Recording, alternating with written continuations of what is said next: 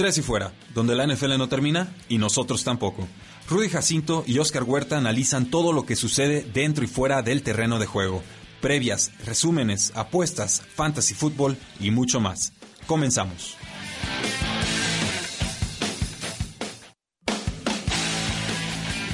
Saludos a todos y bienvenidos a un programa más de Tres y Fuera, donde la NFL no termina y nosotros tampoco. Mi nombre es Rudy Jacinto, me encuentran en Twitter como arroba NFL y es para mí un gusto como siempre poder platicar sobre todo lo que está aconteciendo en la National Football League que está próxima a terminar. Es un hecho que la NFL nos ha dado grandes partidos, grandes sorpresas, muchísimas decepciones, como no, equipos con altas expectativas que no han dado el ancho de ninguna manera. Y todo esto se desemboca, ¿no? todo esto pues con la causa o la, o la búsqueda de tener dos finalistas para el Super Bowl 54. Que dos equipos se enfrenten para ganar la edición número 100 de la NFL en la temporada NFL 100. Y ya los tenemos, Oscar. Tenemos a los San Francisco 49ers y tenemos a los Kansas City Chiefs. ¿Cómo estás? Eh, muy bien, eh, ya llegamos al final, lamentablemente, pero también me emociona, me emociona ver el juego y, y curioso que hables de eso de los 100 años porque creo que es el primer Super Bowl donde podemos decir que ya se marcó el cambio de generación, ya, ya son otros chavos, ya, ya no son los mismos de siempre, vaya, ya no son los mismos equipos, ya, ya empezamos a ver cómo va a cambiar la liga. Sé que obviamente está cambiando año tras año, pero estamos a punto de ver ese corte de generación donde ya se va a retirar Drew Brees, Tom Brady, Roethlisberger, Eli Manning, etc, etc. Y ya estamos viendo los, los jóvenes llegando a los partidos importantes, en este caso Jimmy Garoppolo y Patrick Mahomes. Sí, eh, def- definitivamente. Aquí el, el- el tema es que hay muchos mariscales de campo que van a estar cambiando de equipos. Y yo creo Sí. que quizás la, la franquicia central en todo este cambalache o efecto dominó que se va a desencadenar, ¿tú quién crees que sea? Patriotas. Yo creo que van a ser Los Ángeles Chargers. Eh, bueno, en, en, en conjunto con los Patriotas, Sí. que, o sea, es a lo que voy, pero sí, sí tienes razón. Va a depender mucho de la decisión de qué, qué, qué hagan, si vayan por Tom Brady, si eh, opten por Justin Herbert a lo mejor en el draft. Hay muchas opciones para los, para los Chargers, pero definitivamente a partir de lo que decidan entre tanto Tom Brady como los Chargers, a mi parecer, de ahí se va, va a partir todas las decisiones del resto de la liga. Sí, y, y tiene mucho sentido. Digo, Drew Brees también se convierte en agente libre. Sí, pero él ya, él ya dijo que Va a regresar. Es cuestión de cuándo, no de, no de cuánto ni cómo. Sí, y, y el tema también ahí es, este, bueno, 41 años, lo entiendo, y, pero está muy cómodo con los Santos de Nueva Orleans. No, y mientras se ve él bien todavía. jugar. No, y se ve bien Ay, todavía. mientras, en diciembre se nos empieza a desaparecer un poco. Sí, pero ya, o sea, recuerdo, por ejemplo, mi comparativa siempre va a ser Peyton Manning, porque Peyton Manning sí fue de un año para otro y fue drástico. No tenía espalda el pobre. Sí, sí, sí, estoy de acuerdo. Pero, por ejemplo, lo comparo en ese entonces a Peyton Manning que ganó un Super Bowl en ese estado. Eh, así que Drew Brees se ve mejor que Sí. ese Manning todavía. Totalmente. Y así que es mi comparativa como mi tablita del retiro. Eh, eh, cuando ya debes de decir gracias y creo que ese punto de Peyton Manning es donde necesitas una defensa perfecta casi casi para ganar el Super Bowl. Y si no la tienes, pues mejor retírate. Sí, lo comentamos en el podcast del día de ayer, todo el movimiento que se va a estar dando en la posición de mariscal de campo, sobre todo, me parece que también hay mucho liniero defensivo muy interesante Sí, que va a estar llegando. Eh, hay de todo. Bueno, hay un poco de todo, pero hay, pero tacos. línea, línea. Así que si están buscando ese outside linebacker, no hay tantos, pero y, sí hay. y en el draft también hay- está recargado, entonces... sí, un poco. eh, buen año para resurtirse ahí en, en el, en la, en en- la defensa. De hecho, y no, y ahora que mencionas los dos lados de la línea en general este año, va a estar bueno, porque hasta por agencia libre tenemos a, a gente como, como Conklin, como Bulaga, hay, hay varios tackles que sí pueden quedar libres, y en el draft se pueden ir hasta cuatro antes del top 10. Bueno, pues ya tendremos mucho off-season para comentar Uh, sí. todo lo a- que va a Aquí viene lo difícil. No, no, ya ahí vamos, ahí vamos en tres y fuera, ya estamos que- armando nuestra tabla dinámica con Sí, todas las posiciones. En temporada regular, para los que no sepan, pues es, es- es ver partidos. Es sobrevivir. Eh, no, en temporada regular a mí me- se me hace más tranquilo. Porque Yo ves los partidos. ¿eh? No, yo no, yo al revés porque yo me meto más al draft. Pero en el sentido que para mí es, pasa algo, lo veo y doy mi opinión. En, para el draft es analizar 300 jugadores ahí y, y de verdad meterte a fondo de cada uno de ellos y generar tu propia opinión. No, no es tanto de que, ah, anotó buen touchdown y ya. No, es generar tu propia opinión porque eh, es donde viene la guerra de las opiniones Sí, en el americano. ¿Usted quiere saber si su analista NFL sirve para un, Ajá, para un análisis, por no decir alguna otra palabra? Vean el scout. Ve- Vean el scout y vean qué, de qué habla en este offseason. Definitivamente, vean si hace su tarea eh, y no solamente si compra opiniones en Twitter, ¿no? Porque luego es bien Sí, fácil no. retuitear y, y- y no hacer un análisis propio o a veces ni siquiera saber No. qué, qué estudiar en el campo. Y también que sepan analizar, que no nomás digan cosas por decir o por generar polémica. Mm, casi no hay de esos. Sí, no, y, y me encanta a mí, por ejemplo, pero yo lo, yo lo hago de broma, por hacer enojar a la gente. Pero hay gente que... No, no, verdad- pero la tuya es polémica fundamentada. Sí, sí. Lo que pedimos es, bueno, si tienes una postura radicalmente Sí. distinta a la de los demás, eh, justifícala y presenta evidencia. estoy de acuerdo, Si porque no, sí, hay, mucho analista por ahí, le- les advierto que, que es- dicen por decir. Tengan es, cuidado. es la realidad y por generar polémica y que cierto coreback se va a ir top 10 y... No más por generar polémica, la realidad es que mejor encuentren un buen analista que dé las opiniones concisas, objetivas y les diga lo que es. Sí, o sea, sigan tres y fuera y si quieren más, les, les compartimos Les todas nuestras de recomendar, les podemos recomendar, claro que sí. Claro que sí, para eso estamos, para apoyar al público, para que sepan qué prospectos llegan a sus equipos, para que sepan más ¿Qué o menos qué esperar de ellos, qué necesidades tienen sus, sus rosters. En fin, todo, todo eso, a, a mí me encanta el off-season. Sí, a mí también me encanta. de- definitivamente, pero sí, sí agarra un pequeño respiro en esa pausa Sí. entre Super Bowl y agencia libre. Sí, bueno, tienes como un mes ahí en, en lo que es el Combine y todo ese tipo de cosas que sí, sí te da un poquito de respiro de NFL, pero un- uno piensa de que, ah, bueno, nos vemos hasta agosto. No, creo que viene lo más, lo más completo en cuanto a contenido. Porque la NFL no termina. Y nosotros tampoco. Así es, no es un slogan, es una forma de vida. Oscar, Sí. ya tuvimos nuestros dos finalistas para el Super Bowl. Tenemos a los San Francisco 49ers, ganan 27 a 10 contra los vikingos de Minnesota. Tenemos, eh, ah, no, estoy, 34. sí, me, me equivoqué de partido. Yo 20, estoy, 34, Estoy en la 20, si no me ronda divisional. No, no, no, vámonos a las finales de conferencia. Chiefs Titans 35-24 y los 49ers ganan 37 a 20 en un juego Sí. contra Packers que pues fue peor de lo que se vio el resultado. Sí, eh, se me hizo curioso porque cuando anota ese segundo, tercer touchdown, en este caso Aaron Rodgers, eh, pone la cámara acá el Shanahan y yo se lo recordé, híjole, 27-3, puede pasar otra vez, No. va a estar peor esta vez. O sea, obviamente me, me empezó a entrar poquito el nervio porque pues es Kyle Shanahan y uno ahí quiere el morbo. Y, y es un poco lo que mencionábamos la semana pasada que dice, ojalá Aaron Rodgers lo mantenga interesante. Lo quiso hacer poquito interesante como durante cinco minutos, cuando anotaron esos dos touchdowns rápidos, y luego ya, se acabó. Simplemente fue demasiado San Francisco. Eh, ¿Llegan los dos mejores equipos de la temporada al Super Bowl? Eh, de la temporada no, pero sí me atrevo a decir que dos de los top cuatro, que para mí es válido. Que es algo que quiero mencionar, o sea, eh, en este deporte, ¿hace cuánto que no vemos si Tennessee venía de sorpresa y algo así? Pero al final, al final de cuentas, lo que me gusta de este deporte es que el bueno gana.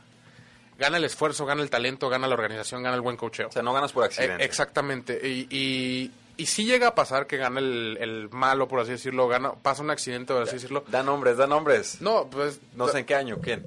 Arizona todos los años le gana a Seattle, es un ejemplo. Por ejemplo, Ok. sí llega a pasar, eso es lo que voy. Pero los juegos importantes, los juegos que de verdad, de verdad importan, eh, los termina ganando el bueno. Y es algo que a mí me encanta este deporte y, y es algo que, por ejemplo, a mí me hizo perderle un poco el amor al fútbol, soccer, que de repente veías equipos, sobre todo aquí en, el- en nuestro bendito país, que decías el último lugar le está ganando al primer lugar y fácil y tranquilo. Y no es sorpresa. Y, y exactamente, y no es sorpresa. Y tú, ves a la gente de que, ah, sí, le ganó.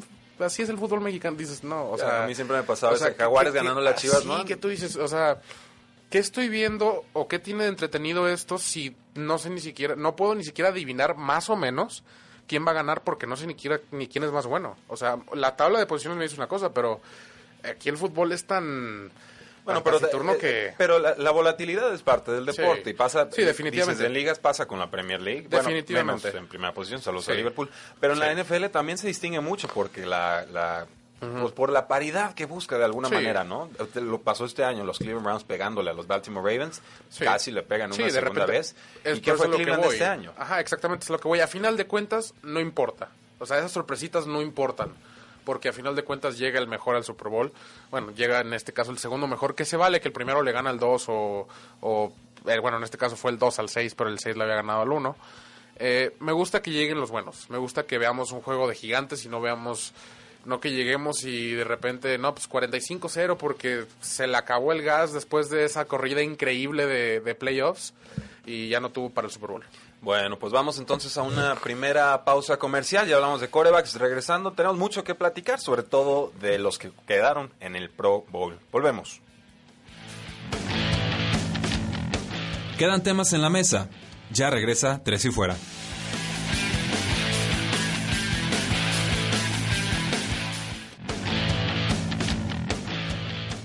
Regresamos. Tres y Fuera.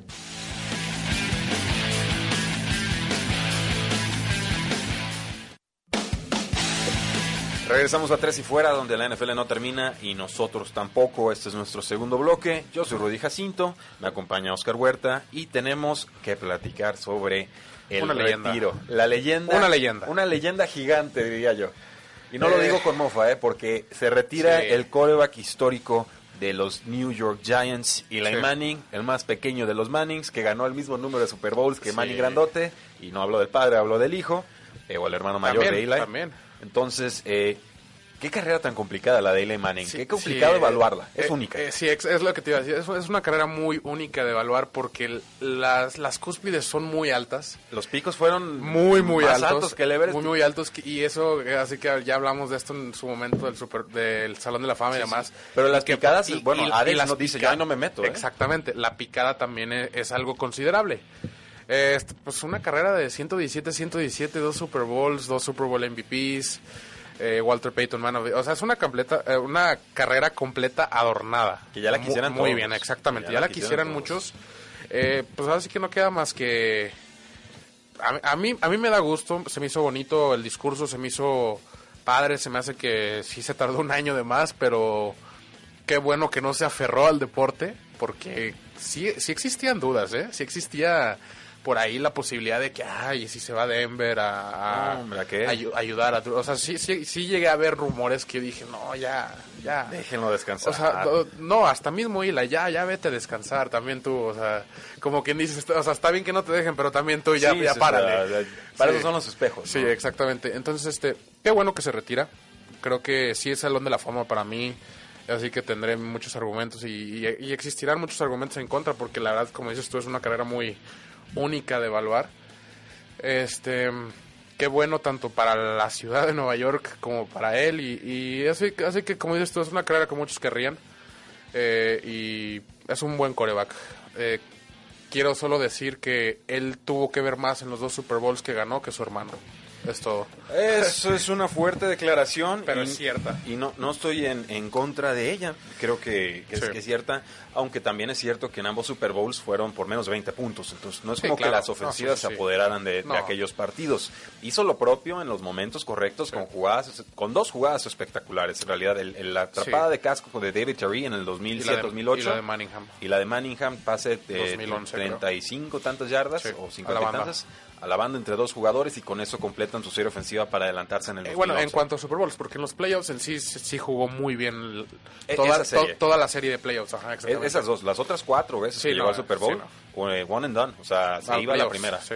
Entonces, eh, sí, una, una carrera complicada, eh, y creo que es complicada, eh, primero porque es Nueva York, y para los que están en los medios, y creo que hasta los que no, saben que Nueva York come aparte con el tema mediático y los tabloides Y los el deportes en general, escándalo, tienes y- los Yankees, los Knicks, los Giants, o sea, es, es otro mundo. Y, y- y la forma en la que se vota para el Salón de la Fama es que hay periodistas, ¿no? Calificados según el. Salón de la Fama y entonces, eh, pues ellos ven por sus por sus gallos, ¿no? La, muchas veces. Y, y por eso definitivamente va a entrar al Salón de la Fama. Eh, a esto es a lo que, o sea, si hubiera sido, si Estoy se acuerdo. Eli Rogers y jugara en Kansas City, creo Sí, que no. y ganara dos Super Bowls, creo que ahí quedaría. O sea, diríamos, ah, ok, un buen mariscal de campo en Pero- dos temporadas. Sí, pa- para mí no. Para mí el, el solo hecho de ganar dos Super Bowls, para mí de entrada te pone ahí arriba. En un grupo especial. Sí, de- definitivamente, porque de entrada tienes más Super Bowls que creo que como el 85% de la liga. Vale. Que, que, que ya es así que ya es, es difícil decir tengo dos Super Bowl. Para empezar a llegar al Super Bowl es, es una travesía de, 18 de 19 partidos que, que no puedes perder los últimos tres si no te vas y es, es todo un show.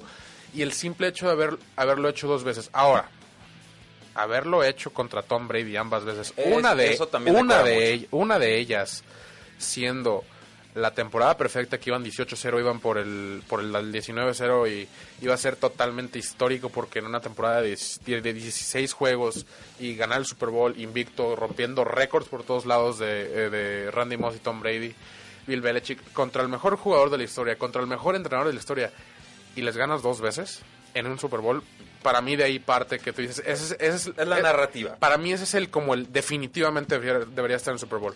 Con esos dos. Yo la- Los dos Super Bowls para mí lo ponen en la conversación ya. Sí. Y el hecho de que fue contra Brady fue así como que sí, definitivamente. Mira, sí. ahí te va. Yo, para mí esos dos anillos, eh, y no soy los que dicen corebacks igual anillos igual a Salón de la Fama. eh. Para mí esa no es la No, ecuación y sé que sé tampoco que es la tuya.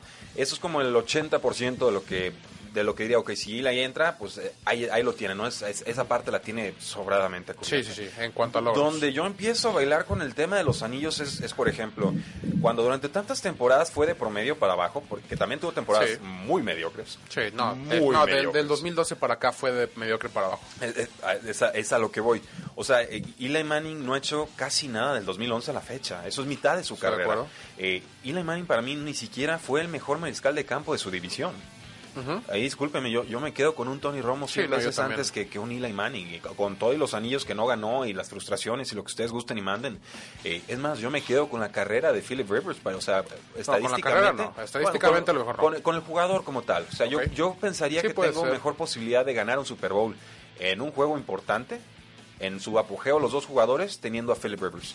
Es posible. Y, y menciono el caso porque en su momento Eli forzó para cambiar de Chargers a, a la franquicia Sí. de los gigantes y entonces eh, inevitablemente sus dos carreras iban a quedar siempre Ligadas. eh, ligadas. Eh, donde yo bailo y decía con, con el tema del Super Bowl, si Joe Flaco gana un Super Bowl más como titular jugando horrible, ¿ya con eso lo vamos a meter? Mira, y lo, pusiste en, lo pusiste en Twitter y, y yo te comenté que sí. Y no Sin me dijiste. Sí, exactamente. Definitivamente no te dije por qué. Mira, para mí, y yo te dije, yo creo que sí, Joe Flaco merece eh, se- eh, estar en el Salón de la Fama si gana otro Super Bowl. Sí, pero porque, eh, si mal no recuerdo, ese, esa corrida al Super Bowl con la última de Ray Lewis, Joe Flaco sí tuvo que ver. Sí, En- en sí, esa sí, sí. sí jugó bastante. Y si tú me dices que el segundo Super Bowl iba a ser de la, de la misma manera, donde sí tuviera que ver, donde sí aportó, donde sí tuvo que ver en la victoria del equipo y en la temporada también, la verdad, aportó. Jugó mejor en playoffs que temporada, si mal no recuerdo. La verdad es que la defensa jugó muy bien en la temporada regular. Lo, lo cual también fue cierto Sí. con Eli, que se metía Sí. con 9-7. Eh, si llega a, a ganar otro Super Bowl de la misma manera que ganó el primero, yo sí me atrevería a decir que sí pertenece eh, en el Entonces- Salón de la Fama Joe Flaco. Do- dos años, dos, Dos- postemporadas buenas, ¿te cubren 15 temporadas malas? No son 15 temporadas malas. Eh, ¿Tres aceptables y 12 malas? Vamos, Joe Flaco. Y. Mm, No, no, Hablam- no, es hablamos que- de es que 8 no, años es de nada. Es que mm, no me atrevería a usar el término malas. O Define bu- por- define por buenas. Llegar a playoffs. Y sí llegaron a playoffs más de una vez donde no llegaron al Super Bowl. Entonces, Eh, bueno, en la, FC, en Sí. la NFC este, pues, así es casi bueno, por eh, sorteo, no sí, es papelito y a ver quién sale. es- Si entras O con sea, no, 7-9. eh, no le voy a dar mucho mérito a Por eso. ese lado yo. sí, pero en la FC norte... Sí, con- norte, con los Ravens, Sí, ajá. norte, sí, con los Ravens. Ahí sí estaba difícil, sobre todo en esas épocas, Correcto. llegar a playoffs, porque hasta Andy Dalton estaba jugando bien. Entonces, por ese lado te digo, sí, sí, sí me atrevería a darle ese, esa, ese saco dorado a Joe Flacco si llegara a ganar otro Super Bowl, pero de la misma manera, no a la, a la Peyton Manning. Por ejemplo, Peyton Manning, si me dices, por su Super Bowl solamente, no. No, no, no. No, porque el segundo fue un desastre. Pero con Eli Manning podría tener menos dos Super Bowls si ves su carrera y dices, tiene que Ah, estar. no. Sería como negarle la entrada a Dan Marino. Sí, exactamente. No le vas a negar la entrada. Exactamente. O sea, hay- hay, do- hay dos polos opuestos totalmente en el Salón de la Fama donde dices, bueno, llego porque fui yo, fui yo y fui yo durante tantos años. O llegas como, como Namath, como Eli Manning, como varios que dices, estuve en el lugar correcto, en la situación perfecta, Ah, eso- eh, pero, me gusta el punto. pero también puse mi parte. Eh, sí, O puntualmente. sea, es a lo que voy. O sea, no, no, no te dejes llevar por el... No, pues hicieron todo por mí, la verdad, pero eh, estuve en la situación correcta, pero también aporté yo a que esto funcionara. Eso me suena a Robert Dory en todos los equipos de campeonato de la Pero, NBA. también, pero eres coreback, entonces no puedes, no puede funcionar el equipo sin ti. O sea, si, está- si estuviéramos hablando de un corner, de un safety, de algo así, con dos Super Bowls, con una carrera así, te diría definitivamente no, porque el juego no depende tanto de ti. Ok, digo, eh, le entiendo el punto. Eh, yo personalmente no, Sí. no lo compro como tal. Para mí creo que eh, si hablamos del Salón de la Fama, tienen que ser los mejores de los mejores y Sí. tendría que ser casi indiscutible, casi unánime la decisión entre Bueno, afición. ¿cu- ¿Cuántos corebacks tienen dos años de Super Bowl si, si llegáramos a entrar en esa conversión? Pero si ni siquiera fue el mejor mariscal de campo de su división, ¿vamos a meterlo al Salón de la Fama? Bueno, fue, Di- fue- digo, fue- porque- fue MVP del Super Bowl, y- a fin de cuentas. Y, y conste que así empezamos la, la discusión, ¿no? Sí. O sea, los, los altibajos y los claroscuros de esta carrera. ¿Qué es lo que decíamos? Y, y lo, y lo discuto, digo... Son a- contrastes a- muy grandes. Sí, y lo, y, y lo, lo debato sabiendo que Eli Manning va a entrar por el mismo tema de los periodistas, Sí. porque es de Nueva York, porque ganó dos anillos, porque fue contra los Patriots de Nueva Inglaterra, porque en general Eli le cae bien, porque ese apellido es realeza en la NFL. o Sí, y se- se ha eso- convertido en realeza. Por eso mencioné lo del apellido, si se llamara... Eh, Eli, Sí. Eli Huerta o, o Eli Sí, sí, sí. Jacinto, yo creo que ni dos anillos y lo felicitamos, le invitamos una, una cerveza y, y nos vamos a ver juegos, ¿no? Eh, Fíjate, si, si no se apellidara Manning, yo creo que estaría en esa, en esa lista durante 30 años. Y eventualmente a lo mejor sí entraría, Sí, de acuerdo. pero de esos que dices, y otra vez me quedé al- y otra vez me quedé aquí. Sí, yo creo que Eli entra a la segunda o la tercera. Me sorprendería mucho que entrara a la primera. Ay, quién sabe, tanto así, Sí, tanto así, quién sabe. si entra la No, primera, yo me- No, la primera sí estoy totalmente de acuerdo que no. Si o sea, si, si es, si es diferente monstruo No, ser. First Ballot Hall of Famer. tiene su- Yo su creo caché. que ahorita sí de, de mi época, tres o cuatro. Digo, y, y- y debato este tema también porque sé que al público le interesa, ¿no? La realidad es que a mí, el- la forma en la que se realizan las votaciones Salón de la Fama y algunos de los nombres que han dado, incluso algunos de los nombres que salieron en esta lista de 20 de especial extra que dieron sí. por el, por el NFL 100, eh, digo, podría jalarme los pelos y decir, a ver, ¿cómo metes a este y a este otro no? O ¿cómo Sí. me entró este primero que este otro? Eh, voy a dar un ejemplo muy general, Ah, bueno, no se me vayan a la yugular. Eh, Bill Cowher, buen, cor- buen coach, muchos años, un Super Bowl.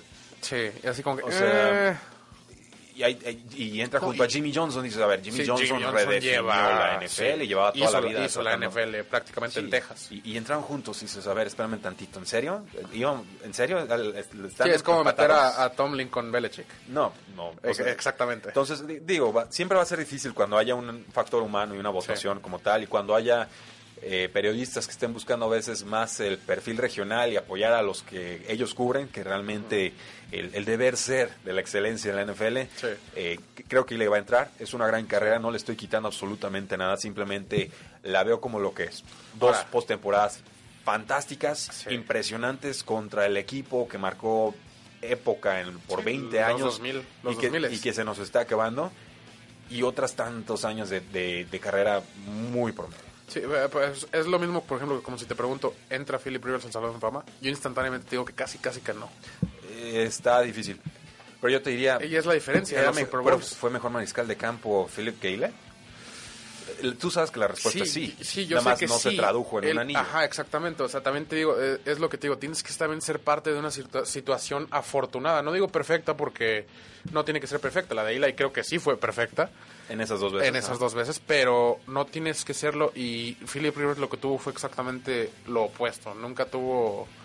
Fue, Sí. fue, fue como Fitzgerald. Es una- es una Sí, franquicia. Fue como Fitzgerald que, que tú dices, fue una franquicia disfuncional. Lo tuviste, tuviste las armas, no supiste usarlas. Bueno, díganos pueblo, ¿qué opinan? Eli Manning pertenece o no al Salón de la Fama. Ya escucharon dos posturas, eh, respetables las dos, pero díganos ustedes qué es la opinión más importante, qué opinan al respecto. Eh, ¿Podrá Mahomes contra el pass rush de 49ers? Nos dice Luis Ángel en nuestra live stream. Pues se los decimos la próxima semana. Eh, Nos queda todavía mucho, mucho análisis con eso. Eh, Jonathan Gaviria, excelente programa. Un saludo desde Medellín. ¿Cuál creen ustedes que serán el equipo que más se va a desarmar para la próxima temporada? Eh, ay, nos puso, está dura la pregunta. Patriota se va a desarmar. Tiene mucho, veterano. Que se vaya Van y todo el mundo. Sí, sí, sí. Dave McCurdy también es veterano. Tom Brady también está ahí en la duda. Joe Thuney, el guardia, Ah, bueno, también Tom- está Tom en la Brady. duda. Eh, los Chargers tienen a Melvin Gordon, Austin Eckler, tienen a Philip Rivers Sí, también. yo, yo creo que los Chargers van, Henry yo a creo la que los cerrada. Chargers van a ser uno de los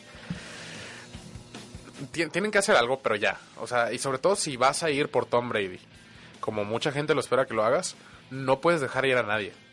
Tienes que convencer a Tom Brady con, mira todo lo que tenemos, todo esto es tuyo.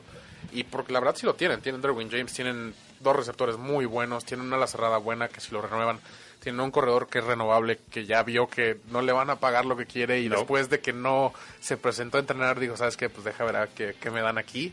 Los Chargers. Porque, yo yo- sí, yo creo sí. que esta offseason va a ser Chargers y, y Patriots. Sí, entonces cuidado. Eh, nos dice Eh, Bob Ah. También los Rams le van a ir Uy, poca- los Rams pocas personas. están- Están muy gastados los Sí, Rams. pero por ejemplo, este Littleton se les va a ir, puede, puede que se les vaya Brokers, puede que se les vaya Fowler, ¿Qué puede van a que hacer con vaya Jalen varios. Ramsey? Lo tienen que renovar. Ajá, por- y por eso mismo se les van a ir como cuatro o cinco chiquitos, pero importantes. Bueno, pues ya lo saben, pueblo. Díganos si le Manning, Salón de la Fama o no. Lo comentamos de regresando a la pausa. No te vayas, ya regresa Tres y Fuera.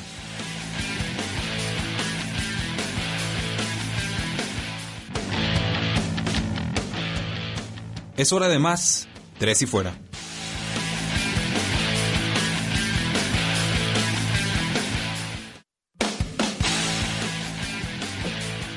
Regresamos a Tres y Fuera, donde la NFL no termina y nosotros tampoco. Yo soy Rudy Jacinto, Oscar Huerta está en cabina. Eh, acabamos de terminar de hablar sobre el tema de Eli Manning, pero tenemos muchas preguntas y comentarios del público. Oscar, nos dice Bob Sands, Raheem Mostert, el corredor estrella de San Francisco, se graduó de New Smyrna Beach High Sí. School en Florida, donde se graduó mi hermano, que fue de la generación de Rudy Sr., mi señor padre, en los American High School Bears de la ciudad de México. Así que hay historias engarzadas.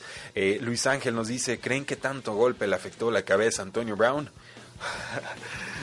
sí. Yo no creo que es eso, yo creo que es algo que, que ya traía desde hace mucho y el hecho de tener dinero, Lo agravó. sí lo agravó porque dices, hace un año fue portada de Madden. Y cuando leí eso yo dije, Eso "Sí fue, es ese fue el cierto". problema, fue portada de madre. Y, y- ajá, yo digo, o sea, la, la- la maldición se la llevó a un extremo muy exagerado. Pero sí, y cuando lo leí dije, sí es cierto, hace menos de un año era portada del, pues, del videojuego más famoso de fútbol americano del mundo. Que está maldita. Ajá, pero tú dices, en menos de un año lograste acabar con todo en una temporada. O sea, estuviste en pretemporada con los Raiders, jugaste un partido con los Patriotas. En menos de siete meses acabaste con todo. Bueno, los Raiders le ofrecieron 30 millones de dólares garantizados Sí. y encontró la única forma de no cobrar ni un solo Ajá. dólar de esos. Sí, o sea, es impresionante.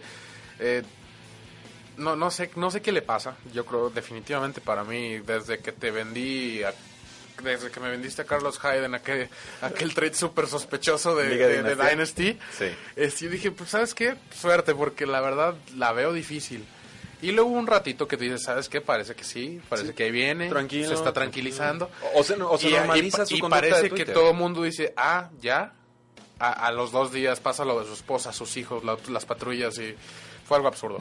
Sí, Eh, o um, sea, definitivamente tiene muchos problemas. Antonio Brown se refugió en su casa, cerró todo, lo estaba buscando la policía de Florida porque al parecer le lanzó una piedra a un conductor de una mudanza, ¿no? de que les estaban mudándole sus cosas, mm, lo arrestaron por asalto y este Battery. y pues, sí, battery charges. Eh, tuvo que pagar creo 100 mil dólares cien- 110 mil dólares. como fianza para poder tener algo de libertad. Fueron como tres cargos diferentes. Le pusieron un GPS en el pie, le quitaron el pasaporte, Sí, se no, tiene que reportar, o sea, eh, va en serio la cosa, ¿eh? No, Sí, no está sea, nada ya, que te quiten el pasaporte, que te pongan el GPS, no puedas salir de tu casa, ya, ya es algo grave. Ya creo que tiene tuvo que acordar a, a ver terapia médica, También. mental, psicológica, porque definitivamente tiene algo diagnosticable que, que, pues obviamente no quería tratar. Y hasta que creo, creo que tiene mucho que ver lo de la gente, lo de Drew Rosenthal, este que cortó lazos con él, que es la persona que yo creo que más lo apoyó en todo esto. Le perdonó De- todas. Le perdonó todas desde el problema que tuvo con el GM de los Raiders, me fue el nombre ahorita. Este, Mike Mayock. Mike, Ma- Mike Mayock, que tuvo el problema ahí, hasta ahí lo, lo defendió de cierta manera. Y de hecho, desde ahí fue donde yo dije, ¿sabes qué? Ya, eh, aquí ya es mucho ya meterte en un problema con el general manager. Ya es algo diferente. Entonces, eh, pues qué bueno, de cierta manera. Vuelve a jugar, creo que de ninguna manera.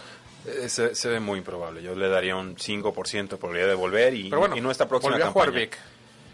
Volvió a jugar Michael, Michael Vick. Vick. Que, que Sí, pero ahí no era un problema... no, no era problema psicológico, pero fue un problema de así. cárcel. Sí, sí, claro. O sea, se perdió mucho tiempo. Le dieron una oportunidad y, Sí. y para mí se, se redime ante la sociedad porque ha hecho más por los perros del daño que les Digo, hizo, que también, fue también- espantoso. también la edad vale mucho porque Antonio Brown si llega a meterse en algún problema con la ley eso, si cuando llegue a salir yo creo que ya se le va a haber acabado el, el físico por lo menos. Eh, por el estilo de juego de Antonio Brown, yo pensaría que puede durar Un bastante, poquito de se más, po- un que se más. traduciría Es- mejor. Es mucho más a la, a la Rice, a la Fitzgerald, que no depende tanto de la velocidad, sino de, de técnica y rutas. Exacto, y del engaño que provoca en los, en los rivales. Pero sí, digo, aquí, pues desde tres y fuera, no, no hacemos sangría con el tema. Yo, también he visto no. en otros, otros medios y cada que sale algo de Antonio Brown, bueno, ya las publicaciones de payasas y, Sí, ya, y- ya, de y hecho, hacerle ya- daño y Ya yo las veo así como que, ah, otra vez. Sí, o sea, agarrarlo como piñata. No, no se trata de eso, ¿no? Se trata de, bueno, expresar o entender que ¿Nunca, está... ¿Nunca te has metido en un Instagram Live de Antonio Brown? Sí, todo lo que le comentan Es impresionante. O sea, de repente sí hay uno que otro que lo apoya, que dice, ah, sí, de hecho el otro día hasta me tocó que Des Bryant comentó de que, ah, de que booming, nomás por decir algo. pues. solidaridad. Pero las cosas que le dicen ahí dices, wow. Sí, o sea, el- o sea, un- definitivamente te echaste a todo mundo encima. No, sí, un, un vitriol eh, increíble y, y se entiende que haya resentimientos. Sí. Finalmente, digo, la carrera del jugador y si él la quiere tirar por la borda, que la tire. O sea, no le debe nada a nadie. No, en ese sentido, eh, creo que los aficionados a veces nos sentimos con derechos que no nos Sí, pertenecen. nos enojamos y nos sentimos Sí, se- celosos. O, se, se va el jugador de sí. nuestro equipo y lo llamamos traidor. Sí, lo ¿no? corta el equipo cuando ya no sirve y entonces ah, son negocios. Sí, claro. Entonces, es, es, esa es la parte que yo creo que tenemos que contextualizar y, y por eso de repente en Tres y Fuera también procuro ponerme Sí. un poquito más del lado de los jugadores, porque los equipos no necesitan ayuda para vender su postura de los, de los Sí. hechos, ¿no? Ellos, ellos son multimillonarios, Sí, millonarios. Eh, los jugadores de repente son los que quedan desprotegidos y, bueno, tratamos No, de de- dar... definitivamente. Son, Pero- son, son villanos cuando hacen algo mal y cuando hacen algo bien es tu trabajo. Es, es correcto, o sea, es O muy sea, difícil ganarla. Es como un portero en penales en final. Exactamente. es, sí. es- es difícil ser el, el, el héroe, pero es mucho, es mucho más fácil en comparación ser el villano. Sí, entonces eh, creo que quiero cerrar esta reflexión de, de Antonio Brown y, y lo, y lo hablamos en el podcast esta, esta semana. Si quieren suscríbanse desde sus celulares, les va a gustar. Eh, antes que jugador, antes que cualquier otra cosa, es persona, ¿no? Sí. Y creo que lo, lo que se le desea finalmente es que yo personalmente le deseo que Sí, toque no, fondo. definitivamente. O sea, Sí, es que acabe de sufrir todo lo que tenga que sufrir, porque me, me queda claro que si se queda a medias eh, no va a salir adelante nunca. Sí, que toque y- fondo y que encuentre nuevamente su, su razón de vida o su propósito de ser, porque, sí, si porque no, si no puede acabar muy, muy mal esto. Y, y curioso que lo mencionas porque acaba de en Netflix la serie de Aaron Hernández. Sí. Eh, véanla, se lo recomiendo mucho. Pero puede llegar a, a instancias muy, muy graves.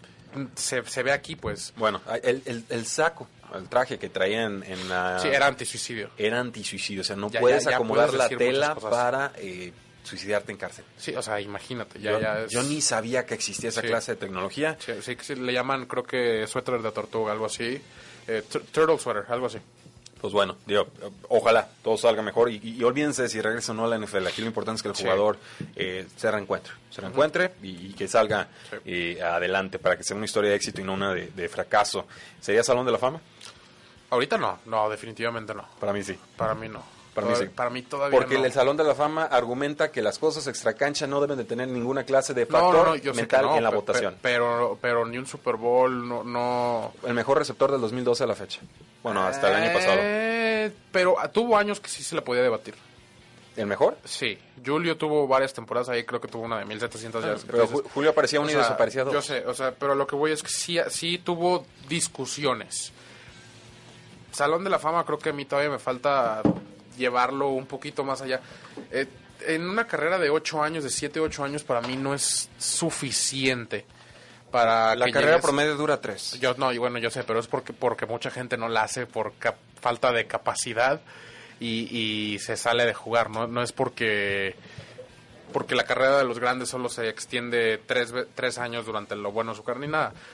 A lo que voy es, yo hubiera necesitado que demostrara un poquito más en la temporada, en la parte tardía de su temporada que podía seguirlo haciendo a menor nivel. No, no, le- no le pido que me dé 1500 yardas cada temporada, pero que siga haciendo consistencia a, a la, a la Larry Fitzgerald, que dices, ya no te va a dar las mil yardas que quieres, pero ¿sabes qué? Tercer down, tercera y cuatro, el slant ahí está y la va a atrapar porque la va a atrapar. Yo, yo creo que Antonio Brown siempre fue ese jugador y el que nos quedaba de repente de ver en postemporada era más bien su mariscal de campo. Sí, estoy de acuerdo. Entonces, eh, digo, está bien, digo, cada quien tiene, como no hay un criterio ¿Hubiera muy sido Salón de la Fama? Sí.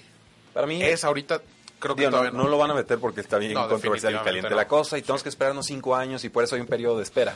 Pero para mí su carrera, sobrado, ¿eh? Sobradísimo. Sí. Olvídate, no puedes hablar de esta última década de la ofensiva sin hablar de las Sí, tres estoy de veces. acuerdo. Le'Veon Bell, Big Ben de y Antonio Brown. Entonces, Pero no ganaron el Super Bowl. hay, hay otras cosas en la vida, Oscar. Hay otras en cosas la NFL, en la vida. No, en la NFL Está, no. está el cariño y respeto de los No, aficionados. en la NFL no. Pero bueno, ahí, ahí queda también para el debate. ¿Creen ustedes, más allá de la polémica, que Antonio Brown puede o no entrar al Salón de la Fama? Háganoslo saber. Nos dice eh, Luis Ángel, bueno, ya fue esta pregunta, Tomás Enrique Gómez Barba. eh, además de para lesionar jugadores, supongo que está hablando de, de Antonio Brown, no, no me queda claro el contexto. Eh, Bob Sanz, de acuerdo con Oscar, Eli Manning, Salón de la Fama.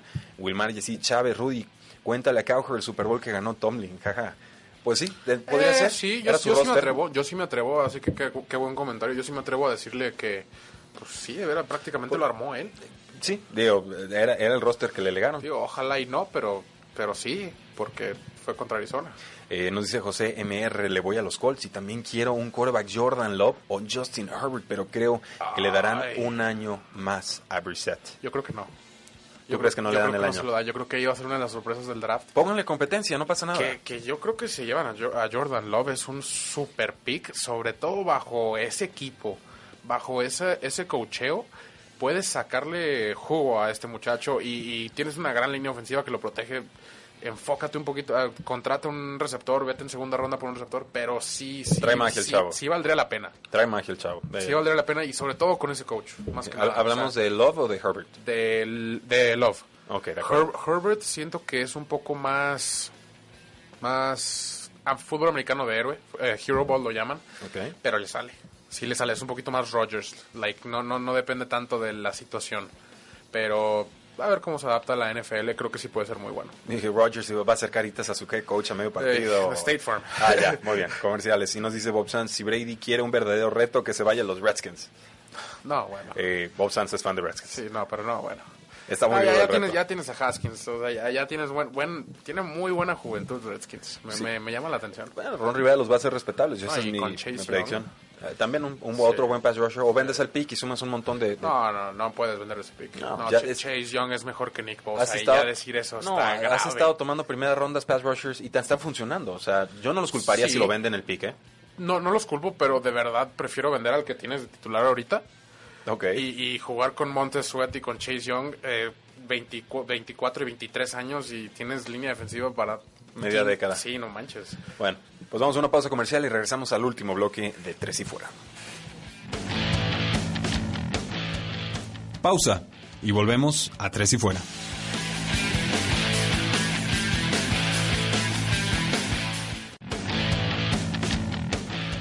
Inicia el último cuarto. Tres y Fuera.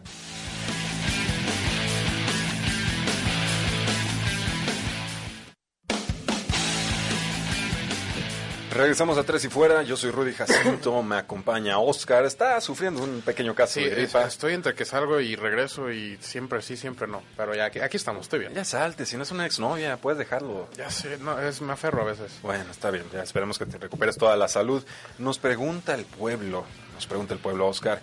Eh, estimado Rudy, nos dice Jaime Núñez, ¿qué opinan de los topes salariales? ¿Qué equipos tendrán más dinero para gastar la próxima temporada? Saludos Uf. desde Ciudad de México. Eh, permíteme tantito. Lo que sí te puedo decir es que muchos equipos tienen mucho eh, el- en la temporada que viene, pero muchos equipos tienen mucho que renovar. Sí. Entonces, este, hay, hay que fijarse más bien ahí quién tiene que renovar, quién no, porque eso va a jugar mucho. Ojo, después del Super Bowl van a tener como un mes para renovar a todos sus jugadores, los equipos. Y después de ese mes, de verdad, sí revisar cuánto les queda para la agencia libre. O sea, ahorita les puedo decir que, que tiene, hay equipos con 118, 118 millones, no, perdón, 91 millones disponibles es el número uno que es Tampa Bay. Tampa Bay tiene que renovar no muchos jugadores. Necesita un coreback, es el problema, que ahí obviamente se va a ir buen cacho. Eh, pero ojo con Tampa Bay. incluso he escuchado hasta Tampa Bay que es opción para que David Johnson por Bruce Arians y que se acomode ahí Philip Rivers y se le den vuelta como tortilla ahí al equipo totalmente. Eh, Indianapolis va a ser de los que más tiene una vez más. En la temporada pasada el que más tenía casi no gastó. Se esperaba que gastara mucho más, entonces otra vez va a tener. Eh, Miami, obviamente porque dejó ir medio equipo. Tiene, que- tiene 91 millones Sí. disponibles, igual que los Colts. Eh, entonces Miami esperan los que sean bastante activos. eh, tienen tres picks de primera ronda en el draft. Entonces ahí se van a poder ahorrar jugadores importantes sin tener que pagarles mucho. Eh, Buffalo y Dallas, por ejemplo, son dos equipos que sí van a tener que renovar varios jugadores que está un poco mentiroso, los tienen 82 77 millones. Pero, por ejemplo, Dallas, esos 77 minutos te los puedo acomodar ahorita en menos de 30 segundos. Sí, con sus propios jugadores. Amari Cooper, Cooper, Dak Prescott y uno que otro por ahí. Sí, una, propina y se te acabó. exactamente. Eh, entonces, chequen eso más o menos. Eh, cuántos jugadores tienen que renovar. El promedio de la liga ahorita está en 42 millones. Eh, chequen en un mes, creo que la agencia libre empieza el 15 de marzo, si no me equivoco. Eh, como dos semanas después del combine. para que ver cuánto tiene su equipo y ahora sí de verdad empezar a ver cuánto puedes gastar. Y otra cosa que les recomiendo es cuántos jugadores tiene tu equipo, porque mucha gente dice, ah, tengo 40 millones y ya estoy completo. Eh, no, tienes 40 millones, pero tienes 33 jugadores nada más. Entonces tienes que por lo menos dar contratos de mínimo, que son de casi un millón de dólares, a 17 personas. Ahí ya se te fueron 17 millones. Sí, todo, todo va incluido ahí. Entonces, Exactamente. En la parte alta tenemos a los Colts, a los Dolphins, a los Bills y a los Buccaneers, todos ellos con 80 más millones de dólares. Se acercan los Vaqueros, los Broncos, los Giants, eh, con más de 60 millones de dólares. Y en la parte baja de la tabla, Oscar los vikingos de Minnesota están en menos 10 millones de dólares de espacio salarial. ¿Qué onda ahí? Sí, van a tener que reestructurar varios contratos y dejar ir a varias personas. Ya, estos vikingos ya tocaron techo, ¿eh? Sí, yo creo que este era el año donde decías, ya llevamos tres juntos, ya, ya con Cousins ya se supone que ya se tiene que ver bien. Dalvin Cook no está lesionado, ya la defensa está completa. Xavier Rhodes pues, hasta se le acabó poquito antes, diría yo. Sí. Eh, entonces yo creo que los vikingos ya, creo que es momento de empezar a a quemazón la, la, venta de fuego, le dicen de fire sale, porque no van a poder renovar a casi nada. Sí, pues, con City Roads creo que si lo cortan se ahorran como unos 8 millones de dólares, les quedan como 4 o 5 millones de dinero muerto. Sí, pero, tienes a Dix, tienes a Tillen, tienes varios ahí que no puedes estar pagándole esa cantidad de dinero y sobre todo viene la renovación de Dalvin Cook. Totalmente. Los, Jaguars también están negativos, menos 2 millones de dólares. está fácil resolverlo, pero eh, ojo ahí. Steelers, Bears, Falcons, Saints y 49ers también están en la parte baja de la tabla. Entonces San Francisco se gastó mucho ese dinero que tenía guardado, acumulado de varias temporadas y pareciera entonces que va a tener que jugar eh, parejo con el resto de la liga con el tema de los dineros. Eh, Oscar, tenemos también un Pro Bowl. ¿Qué, un Pro Bowl. ¿Qué opinas del Pro Bowl? Fíjate, contrario a la opinión popular, a mí sí me gusta. Porque me gusta, es como un All-Star Game para mí de básquetbol. Los que ven el All-Star Game saben a lo que me refiero. Trucos, jugadas fantasía, ese tipo. Lo disfruto. Se taclean con los ojos, Oscar. Sí, pero pero lo que voy es. Me disfruto ver el juego. No, no busco de que ah, van a ganar o la estrategia. No. bueno, hay, momios para el Pro Bowl. sí, no. los que apuestan Pro Bowl ahí sí no sé qué están haciendo. Pero sí, que Dios te bendiga. Eh, porque incluso dices, ah, juego las altas, te notan un buen... No, hay veces que dices, esto se acabó 13-3 y, y fue el peor Pro Bowl de la historia. Y más de una vez ha pasado, entonces ni siquiera en eso se metan. Eh, velo como tal, velo como jugadores intentando de, eh, presumir, así, intentando hacer jugadas que normalmente no hacen. Y te vas a divertir, así que los que no vieron el Skills Challenge, que se los recomiendo mucho, fue muy divertido. Ese sí vale la pena. Este fue el jueves, fue así que así como que eh, para los que juegan Mario Party, me entenderán, es, como un Mario Party con los jugadores de la NFL, con carreras y, tiros al blanco, los callbacks, cosas así. Es muy divertido, lo pueden ver en YouTube ya la repetición. Hay, relevos con obstáculos. Sí, los relevos está divertido, hasta los linieros le entran ahí. Oye, que cómo brinca Minka Fitzpatrick. Sí, ¿eh? sí, sí, impresionante. De hecho, incluso en la, el evento nuevo, el que es como una portería y tienen hoyitos con puntos, eh, hay una que se estira hasta la esquina que tú dices o sea, este lo pones de portero en la Premier y no le meten gol. No. Porque el balón, una, va mucho más rápido en la NFL. Este, por ciertos balones, la distancia que tenían, haz de cuenta que estaba tirando afuera del área, al puro ángulo, y la estaba como si nada. Increíble, sí. Entonces, sí, les recomiendo mucho eso. Vean en YouTube, en la página de NFL de YouTube, el canal. Ahí tienen ya todos los videos, están muy divertidos. Y si no, pues ahí lo compartimos en redes sociales. Y nos dice el Talash, y esta es una buena pregunta. El Talash. Eh, bueno, saludos a Rudimán. Eh, también tenemos aquí el Talash. Nos dice, ¿qué opinan de las reglas eh, a prueba en el Pro Bowl? A mí ya me dio un motivo para verlo este año, cuando menos para ver la implementación de dichas reglas. Yo la única regla que supe que cambió para este juego es que el onside kick se puede cambiar por un cuarto y quince en tu yarda 35. Y, y, curioso porque lo van a discutir eso en la junta de dueños próximamente. A mí se me hace interesante. Eh, deberían se implementarlo. porque está padre, está le, da, para empezar, le da sabor al juego cuando... O sea, Aaron Rodgers cuarto y quince en el juego pasado Sin problemas la prefiero. Sin problemas. Bueno, hace dos juegos. Bueno, hace dos juegos. De, no, contra San Francisco, cuando iban 20-34 Ah, ok, bueno. 20-34 en vez del onside kick, Sí. que se hubieran visto obligados. Pensaba en los terceros downs que, que le Que convirtieron también- a... No, no, no, pero los onside kicks, este, Seahawks. y con, con Aaron Rodgers en cuarta y 15, sin problemas todos los días. Sobre todo por los cambios de regla en el 11 Sí. Ya no pueden agarrar vuelo los jugadores, ya, ya no se Ya no se recuperan las nada, patadas no cortas, puede- a menos que sea- seas el pateador de Atlanta. Entonces lo re- haces tres Ajá, seguidas. Sí, sí Pero exactamente. nada más. Sí. Entonces, bueno, sí, no, tienes razón, Talash. A mí me gusta la, la regla, ya la vimos implementada en la American of Alliance. La AF. Sí, sí, American Football. Alliance of Football, sí. Entonces, y, y creo que funcionaban los siete juegos que duró la liga, pero Sí. creo que creo que funcionaba la regla. Vamos viendo, creo que es un buen experimento. atención, sí me gusta. Y, y sí me gustaría verlo probado por lo menos un año. A ver, a ver qué, qué procede con ese tema. Eh, Oscar, rápidamente, los El, jugadores el que problema están es en el Pro Bowl. cuando, rápidamente antes de, de seguir, el problema es cuando pierdes gracias a esa regla, la gente va a empezar a brincar. Que lloren. Que lloren, pero ah, igualmente e equitativamente pues va a haber alguien que sí ganó por esa regla. Entonces, Como, como va, va a estar- va a estar, reglas. va a estar interesante. Sí, sí, va a pasar y ni modo, pues es la regla. Eh, los jugadores del Pro Bowl, Oscar, esto lo vota el pueblo. Puede ser concurso de Sí, popularidad no, también. no- no fue Kyler. Eh, en la AFC tenemos a Lamar Jackson, a Patrick Mahomes y a Deshaun Watson. No juega Patrick Mahomes porque va al Super Bowl, reemplazado con Ryan Tannehill. ¿Algo que reprochar? Jackson, Pues, pues no, Tannehill, pero, Watson. sí, pues no. Ok. Pero, pero qué épocas, qué épocas han cambiado. Le, le seguimos. En los corredores de la AFC tenemos a Nick Chubb, a Derrick Henry y a Mark Ingram. ¿Algo que reprochar? No, me gusta. Dos de talento y, do- y otro que llegó por un, una temporada. De fullback tenemos a Patrick Ricard. No, vamos a Eh. comentar mucho de fullbacks. Eh, con los receptores abiertos tenemos a DeAndre Hopkins, que fue reemplazado por Cortland Sutton. Tenemos a Keenan Allen. Tenemos a Terry Hill, que fue reemplazado por DJ Shark. Y a Jarvis Landry. ¿Jarvis Landry? Ese es el que me da un poquito de, de, de curiosidad. Ahí es donde dices, creo que sí es un poco de popularidad es esto. Ok. Y DJ Shark, eh, buena temporada. Buena temporada. Desapareció desde el final. temporada, sí. A la cerrada, Travis Kelsey fue reemplazado por Jack Doyle. Y también aparece Mark Andrews.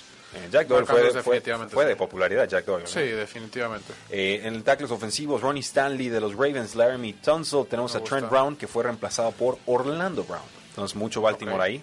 Eh, yo no reprocharía demasiado. Eh, creo que Tunsil fue de promedio para arriba, pero nada del otro mundo.